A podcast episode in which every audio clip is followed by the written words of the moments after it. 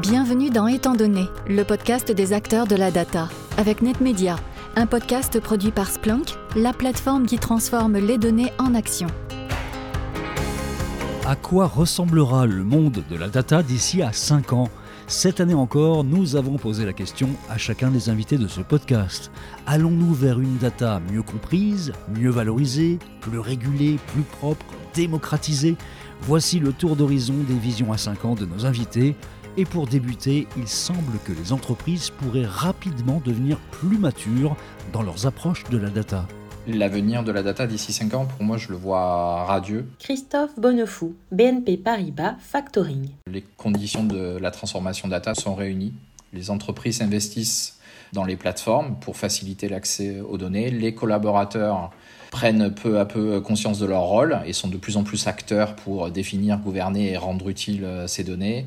Le nombre de cas d'usage métier croît d'une manière exponentielle, ce qui crée certes des tensions en termes de ressources, mais euh, surtout ça crée une filière data qui permet de créer des métiers utiles, bien rémunérés pour les générations futures et actuelles. La data sera donc là, à tous les étages de l'entreprise, et l'IA pourrait bien l'être également. Les acteurs métiers auront davantage du coup euh, la main sur les données. Maxime Avez, Crédit Mutuel Arkea. Les cas d'usage émergeront de manière beaucoup plus simple et globalement de manière beaucoup plus naturelle.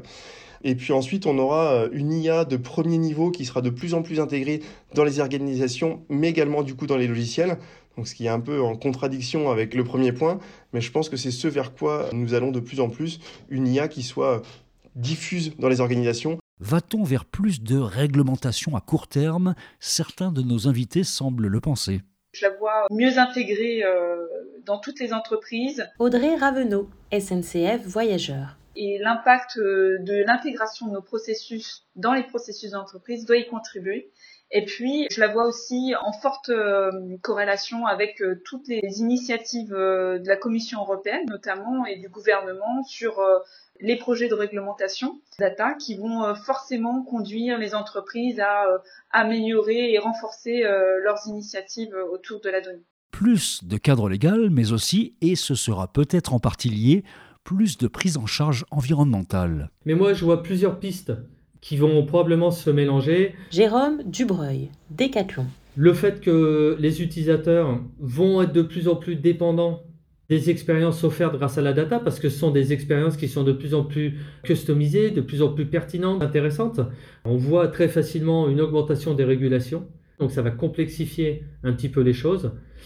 Il y a aussi un autre axe qui va venir euh, interagir là-dedans, c'est euh, la sensibilisation à l'empreinte écologique de la data le stockage, le processing, euh, le transfert de données. L'empreinte écologique va-t-elle de plus en plus alimenter les échanges dans les COMEX? C'est difficile évidemment de se prononcer, mais... Laure Lucchesi, Etalab. Il me semble que euh, le sujet de l'impact euh, écologique du numérique et de l'utilisation des données sera euh, un enjeu majeur dès aujourd'hui, mais probablement pour les cinq ans à venir. Impact, impact pour les données, mais aussi pour le code. Les algorithmes sur lesquels on travaillera d'ici à 5 ans pour euh, les lunettes connectées concerneront les enjeux autour du respect euh, des données de l'individu. Aurélie Lequin, et Silor Luxotica. Mais également, on va dire, euh, une éco-responsabilité avec des algorithmes toujours plus green. Et voici qu'arrive le grand mot démocratisation. Tu vois trois grandes accélérations sur les cinq prochaines années. Sébastien Rosanès, Carrefour. L'IA et le ML pour tous et surtout l'IA et le ML par tous. La seconde, le fast data. L'idée, c'est de pouvoir faire du traitement en temps réel, analytique. La troisième, c'est la démocratisation et la décentralisation de la data. D'ailleurs, on entrevoit déjà ça aujourd'hui euh, avec la prise de pouvoir des métiers euh, dans le management de la donnée et également le déploiement de solutions en masse de data visualisation type Tableau, Google Looker Studio ou Click dans la main des utilisateurs métiers plutôt que des informaticiens. Et qui dit démocratisation dit partager et rendre à chacun ce qui lui appartient. C'est quelque chose qui se développe énormément, ce côté open source et démocratisation du machine learning, grâce à, il faut le dire, des initiatives qui d'abord viennent de la communauté scientifique. Gilles Mazard, WeFox. L'avenir, il est sur ce partage des modèles. Et ensuite, euh, les entreprises vont utiliser ces modèles génériques pour les spécialiser dans leur domaine. Donc cette démocratisation, elle est clé dans la progression euh, du machine learning. Et je fais le pari qu'effectivement, elle continuera. On se battra dans l'industrie du machine learning pour que ce côté open source continue.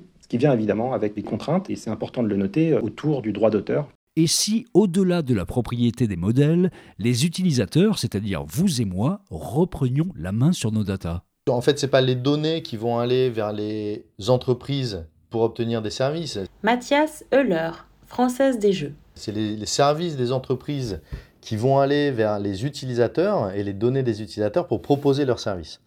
Dit autrement, je pense que l'utilisateur qui détient les données va les garder dans son coffre-fort et en fait, on va devenir tous propriétaires de nos propres données et en fait, c'est les entreprises qui vont venir vers nous pour proposer des services en se basant sur nos données. Donc il y a un vrai renversement de pouvoir, je pense, qui va se passer autour des données. Les blockchains aussi hein, vont dans ce sens-là. Hein. Je vais avoir une donnée euh, qui m'appartiendra et que je pourrai mettre à disposition des personnes que j'aurais choisies pour pouvoir l'exploiter. Enfin, comment finir ce tour d'horizon des visions à 5 ans sans prononcer le nom magique du moment? Chose qui est assez frappante en ce moment, c'est ChatGPT et les progrès de l'assistance cognitive et sémantique, et je pense que ça va nous aider pour la donnée. Yves Cazot, Michelin. Si on regarde un peu comment marche ChatGPT, c'est vraiment euh, lié au progrès des architectures de réseaux neuronaux pour traiter des séquences. Alors là, c'est des séquences de, de langage, mais ça peut s'appliquer à plein d'autres séquences.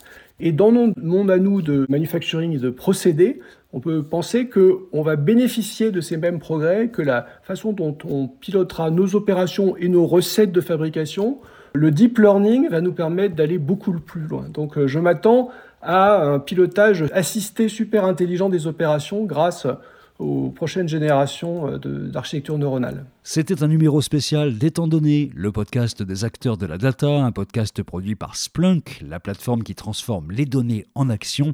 Merci à Audrey Williard de Splunk pour la production, l'écriture et l'accompagnement éditorial de ce podcast.